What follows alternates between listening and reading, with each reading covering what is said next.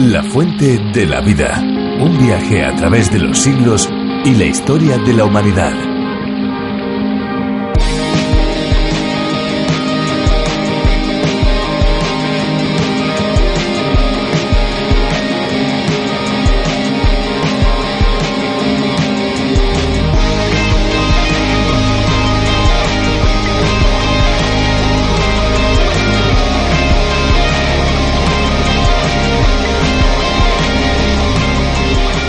Fortalezas marinas Maunsell eran pequeñas torres fortificadas que se construyeron durante la Segunda Guerra Mundial para la defensa del Reino Unido. Estaban emplazadas en los estuarios de los ríos Támesis y Mersey. Tras retirarlas del servicio a finales de la década de los 50 se destinaron a otras actividades. El Golfo Pérsico es un gran golfo marino de poca profundidad situado entre Irán y la península arábiga.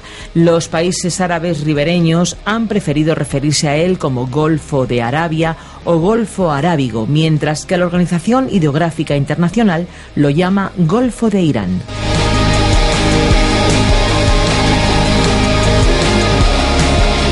¿Qué tal amigos? Les saluda Fernando Díaz Sarmiento. ¿Cómo se encuentran? Bienvenidos amigos, les habla Esperanza Suárez. ¿Qué tal? ¿Cómo se encuentran? Aquí estamos de nuevo en La Fuente de la Vida, un espacio absolutamente refrescante, un espacio que les acompaña de lunes a viernes a esta misma hora. La versión original de La Fuente de la Vida fue ideada y desarrollada por el teólogo John Vernon McGee y se llamó A través de la Biblia. Aquí en España ha sido Vigilio Bagnoni, profesor de Biblia y Teología, quien lo ha traducido y lo ha adaptado. Una de las cuestiones que le hace único es que las notas y los bosquejos de este programa están al alcance de todos aquellos que los soliciten. Tan solo tienen que pedirlos y nosotros encantados de enviárselos.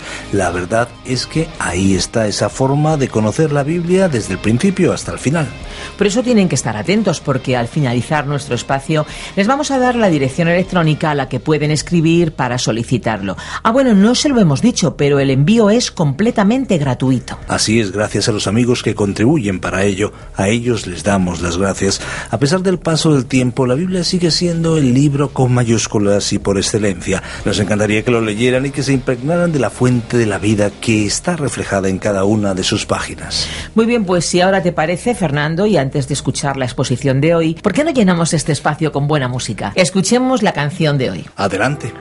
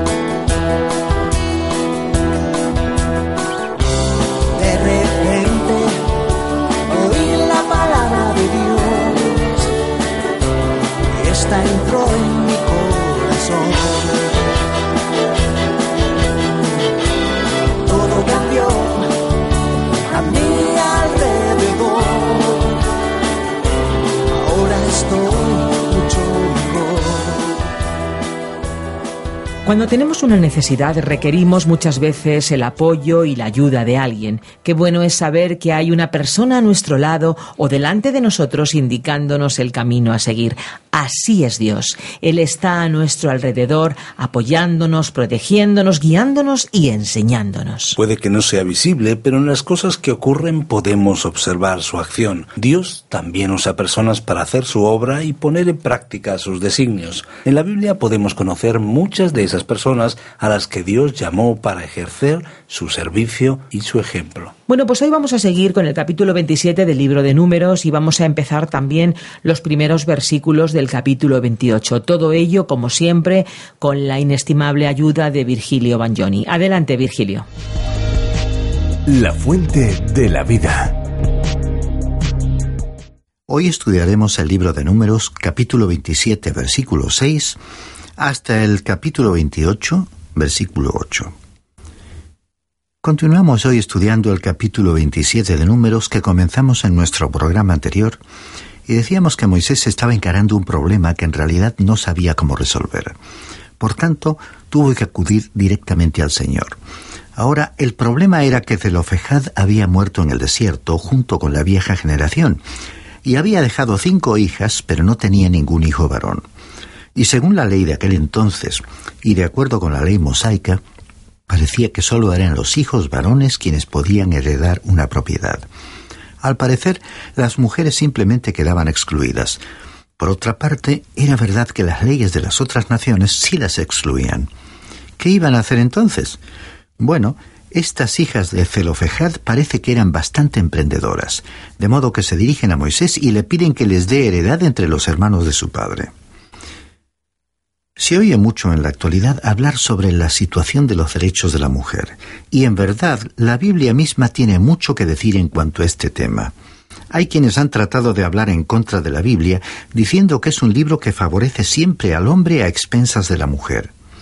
Pero al leer la Biblia, vemos que la palabra de Dios le reconoce a las mujeres sus derechos, un versículo clave en cuanto a la igualdad entre el hombre y la mujer se encuentra en la carta a los Gálatas capítulo 3 versículo 28 donde el apóstol Pablo, por inspiración divina, dice que en Cristo no hay varón ni mujer, porque todos vosotros sois uno en Cristo Jesús.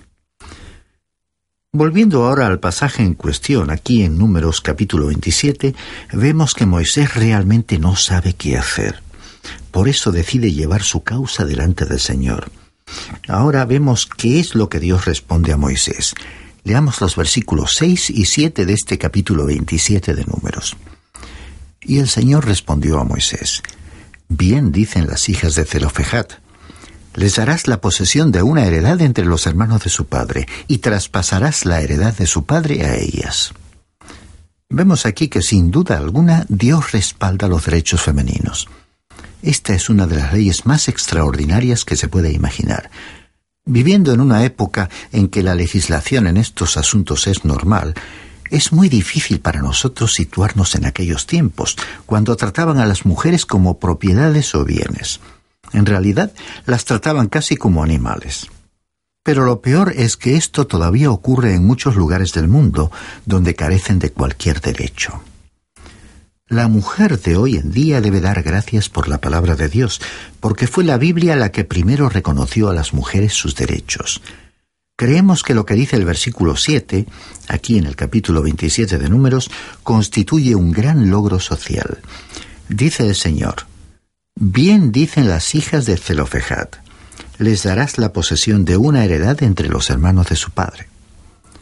Ahora, basándose en ese caso, Dios les da un principio de conducta y una ley. Esto lo vemos ahora en los versículos 8 al 11.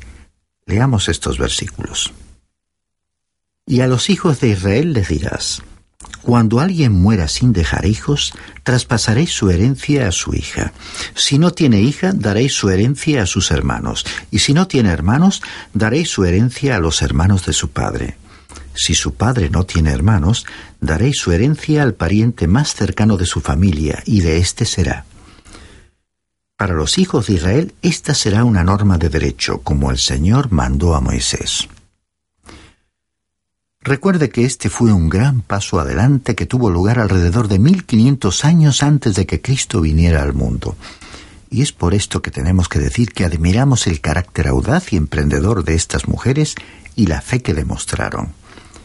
El escritor a los Hebreos nos dice en el capítulo 11 de su carta, versículo 6, que sin fe es imposible agradar a Dios, porque es necesario que el que se acerca a Dios crea que Él existe y que recompensa a los que le buscan. Estamos seguros que estas cinco eran mujeres de fe que querían poseer la heredad de su padre. Realmente no era la costumbre de la época ni había ninguna ley entonces que declarara que ellas podían heredar la tierra, pero pidieron con fe, y en respuesta a su fe Dios les dio su heredad. De modo que la fe era el único recurso que tenían las cinco hijas de Zelofejad cuando solicitaron la posesión de la heredad de su padre. Hay una maravillosa lección para nosotros. La Biblia dice en Efesios capítulo 1, versículo 3, que Dios nos bendijo con toda bendición espiritual en los lugares celestiales en Cristo. Estamos seguros que Dios nos oye y nos contesta, no solo en cuanto a las bendiciones espirituales, sino también en relación con las cosas materiales.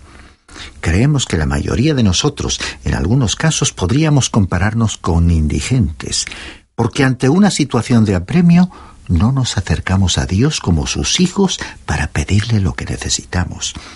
Dios quiere ser bueno con nosotros, pero según el apóstol Santiago dice en el capítulo 4 de su carta, versículos 2 y 3, No tenéis lo que deseáis, porque no pedís. Pedís, pero no recibís, porque pedís mal, para gastar en vuestros deleites.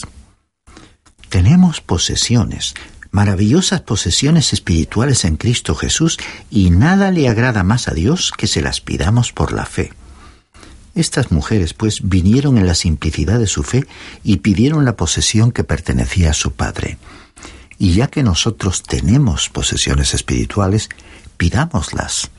Digámosle a nuestro Padre Celestial que queremos la heredad que nos corresponde y que queremos tener estas bendiciones espirituales. Él nos quiere bendecir. Pasamos ahora a un tema totalmente diferente que es tratado en la segunda mitad de este capítulo es como un traspaso del mando, o por lo menos los preparativos para designar a un sucesor de Moisés, porque Moisés debe prepararse para su muerte. Llegamos aquí a una sección un poco triste. Hemos estado siguiendo a Moisés por mucho tiempo. En realidad, él es el autor de los libros del Antiguo Testamento que hemos estudiado hasta ahora y por tanto hemos estado con él desde el Génesis.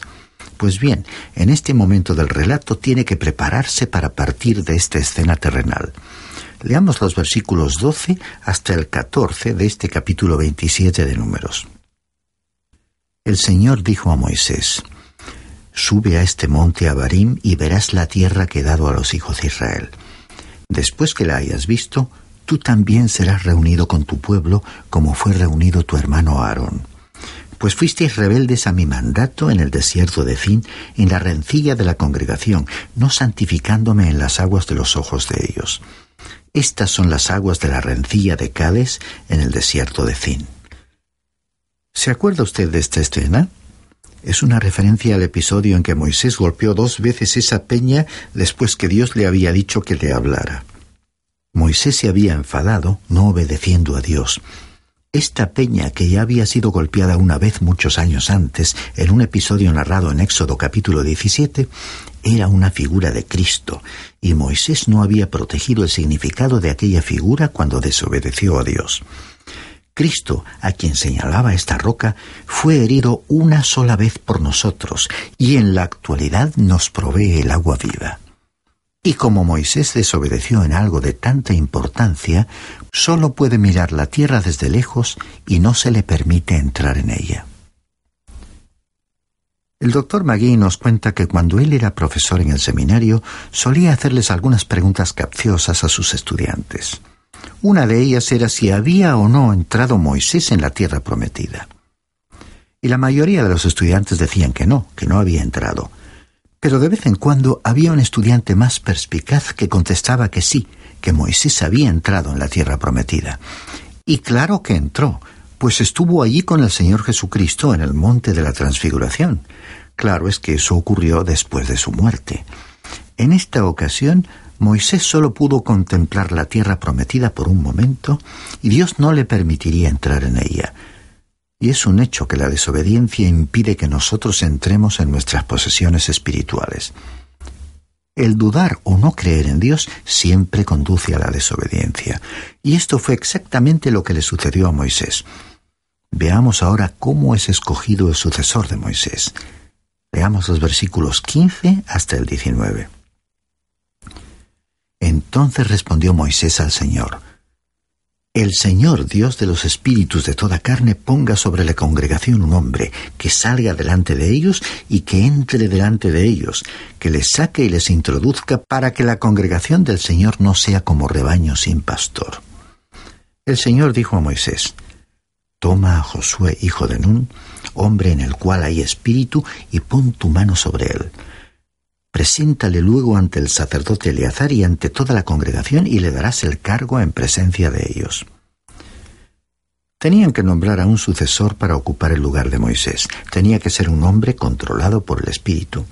Y permítanos, amigo oyente, poner en claro que la imposición de manos no fue lo que le convirtió en una persona controlada por el Espíritu. Este rito, de por sí, no le dio ningún poder. Lo que sí indica es una identificación o colaboración con alguien en una empresa y para cumplir cierto propósito. Usted recordará que la Iglesia, según el libro de los Hechos, puso sus manos sobre Pablo y Bernabé y les envió a Antioquía. Ahora, ¿les dio esto algún poder especial? De ninguna manera. El poder viene por el Espíritu Santo de Dios. Por medio de la imposición de manos, la Iglesia reconoció así su asociación con estos dos hombres en su empresa misionera. Este es el verdadero significado de este rito. Josué entonces es el que va a ser sucesor de Moisés. Después que Moisés entregue su responsabilidad en esta obra, este hombre, Josué, la asumirá. Aprenderemos mucho más en cuanto a este hombre cuando en nuestro estudio lleguemos al libro de Josué. Y queremos decir aquí que creemos que Josué fue el hombre más sorprendido en todo el campamento cuando le escogieron como sucesor de Moisés. En cierto sentido, él era el hombre más improbable para suceder a Moisés. ¿Sabe usted por qué? Porque era una persona común y corriente. Ninguno sale diciendo aquí que Josué tenía un gran potencial, una gran capacidad para ser líder, ni ninguno de estos elogios que tanto se oyen en la actualidad. Al parecer Josué no tenía estas cualidades. Era un hombre normal. Y esto es muy importante reconocerlo, porque Josué revela lo que Dios puede hacer con una persona normal y corriente. Y tenemos que decir que los libros de Josué y jueces siempre nos han servido de muchísimo ánimo. Apreciamos mucho estos dos libros porque revelan lo que Dios puede lograr por medio de hombres normales. Si una persona se entrega a Él, Dios la tomará y la utilizará. Esto quiere decir que me puede usar a mí y que puede usarle usted también, estimado oyente. Por lo tanto, Josué es el escogido. Es nombrado para ocupar el lugar de Moisés. A su debido tiempo, después de la muerte de Moisés, que se describe al fin del libro de Deuteronomio, Josué asume el cargo. Leamos entonces los versículos 22 y 23 de este capítulo 27. Moisés hizo como el Señor le había mandado, pues tomó a Josué y le presentó ante el sacerdote Eleazar y ante toda la congregación. Puso sobre sus manos y le dio el cargo como el Señor había mandado por medio de Moisés. Y aquí concluye el capítulo 27 de Números. Llegamos ahora a Números capítulo 28, versículos 1 al 8. En este capítulo 28 tenemos una exposición de la ley de las ofrendas. Realmente tanto el capítulo 28 como el capítulo 29 de Números tratan este tema de la ley para las ofrendas. Ahora que Israel estaba preparado para entrar en la tierra prometida por medio de un censo que pasaba revista a todos los hombres aptos para la guerra, y al haberse nombrado a Josué como comandante, debía tratarse el tema de la vida espiritual del pueblo. Las ofrendas ya habían sido instituidas, pero aquí para completar el cuadro total, se repasan todos los sacrificios nacionales que debían ofrecerse durante todo el año. Como en el libro de Levítico ya hemos considerado estas ofrendas en detalle, aquí solo recalcaremos ciertos puntos particularmente interesantes y significativos. A veces nos preguntamos por qué será que Dios presenta tantos detalles sobre estas ofrendas. Podría parecer extraño, especialmente en estos tiempos en los que ya no se ofrecen sacrificios de sangre. Nos preguntamos si todas estas instrucciones les habrán parecido tediosas a los israelitas. Cuán escrupulosos tenían que ser en cada aspecto de la ofrenda que se presentaba a Dios. ¿Por qué tantos detalles? Hay una cosa aquí que es tan maravillosa que no queremos que usted la pierda de vista. En realidad, lo que se resalta en este pasaje bíblico es el carácter precioso de Cristo. Podríamos decir que aquí, en estos sacrificios, se describe la gloria permanente de Jesucristo. Leamos pues los primeros dos versículos de este capítulo 28. Habló el Señor a Moisés y le dijo, Manda a los hijos de Israel y diles, Cuidaréis de presentarme a su tiempo mis ofrendas, mi pan con las ofrendas quemadas de olor grato para mí. Observemos el énfasis sobre la palabra mi. Mi ofrenda, mi pan, mis ofrendas encendidas en olor grato a mí. Recordemos que en el libro de Levítico había dos clases de ofrendas. De las cinco diferentes ofrendas, tres de ellas eran ofrendas de olor grato y dos eran ofrendas de olor no grato. Las ofrendas de olor grato hablan de la persona de Cristo y las de olor no grato hablan de la obra de Cristo, de su redención a favor suyo y mío. Ahora aquí Dios está hablando sobre ofrendas de olor grato, llamándolas mis ofrendas. Estas ofrendas no representan lo que Cristo ha hecho por nosotros, ni nuestros pensamientos acerca de Él, sino lo que Dios piensa sobre Él. Ahora, ¿qué significa esto para usted y para mí? Hoy se habla mucho sobre la adoración o de servicios religiosos de adoración, pero ¿cuánto hay realmente de adoración en nuestras reuniones? ¿Cuánto habrá de actividad humana sin un objetivo concreto? La verdadera adoración es pensar o conectarnos con los pensamientos de Dios, junto con Él, en comunión con Él. Esta ofrenda de olor grato de la cual Dios habla como mi ofrenda, mi pan, mi sacrificio, representa lo que Dios piensa de Cristo.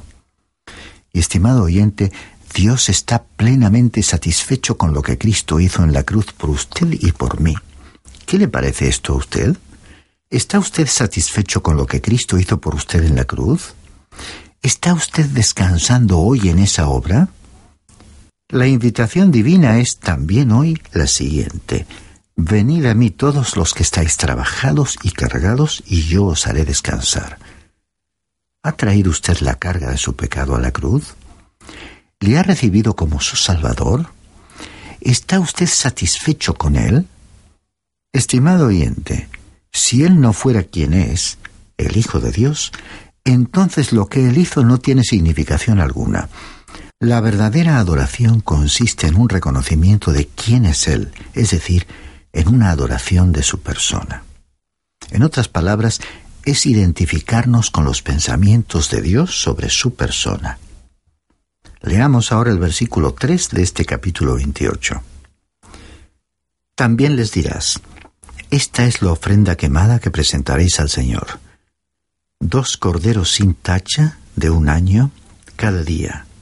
Será el holocausto continuo. Aquí tenemos que el capítulo comienza con una ofrenda de olor grato, el holocausto, que habla de la persona de Cristo y en la que el humo se elevó ascendiendo hacia Dios. Leamos ahora los versículos 4 al 8. Ofrecerás un cordero por la mañana y el otro cordero lo ofrecerás a la caída de la tarde. Y la ofrenda de cereales será de dos kilos de la mejor harina amasada con un litro de aceite de oliva. Este es el holocausto continuo de olor grato que fue ordenado en el monte Sinaí como ofrenda quemada para el Señor. La ofrenda de vino será de un litro por cada cordero y se ofrecerá derramándolo en el santuario en honor del Señor ofrecerás el segundo cordero a la caída de la tarde, y se le añadirá una ofrenda de cereales y una ofrenda de vino iguales a la ofrenda de la mañana. Es una ofrenda quemada de olor grato al Señor. Esta ofrenda pues debía ser ofrecida todos los días, por la mañana y por la noche. Un holocausto continuo que ascendía en olor grato a Dios. Y este sacrificio se proyectaba hacia el futuro, señalando a la obra del Hijo de Dios. Por tal motivo nos recuerda una vez más las palabras registradas en el Evangelio de Juan capítulo 1, versículo 29, con las que Juan el Bautista presentó a Jesús ante aquellos que iban a seguirle y ante los seres humanos de todos los tiempos. Palabras que repetimos hoy al anunciar el Evangelio, el mensaje de las buenas noticias, y con las cuales nos despedimos. Este es el Cordero de Dios que quita el pecado del mundo.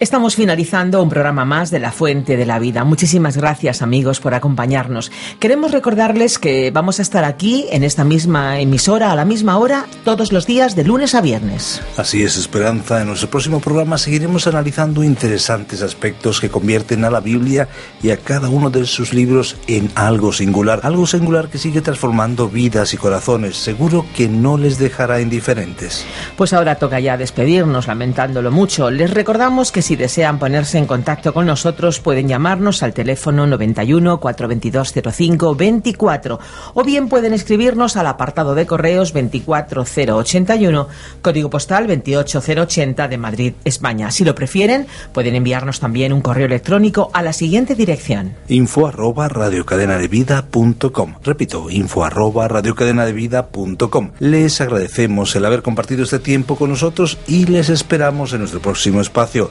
Aquí estaremos de lunes a viernes a la misma hora. Gracias por acompañarnos en esta aventura y no olvide que hay una fuente de agua viva que nunca se agota. Beba de ella.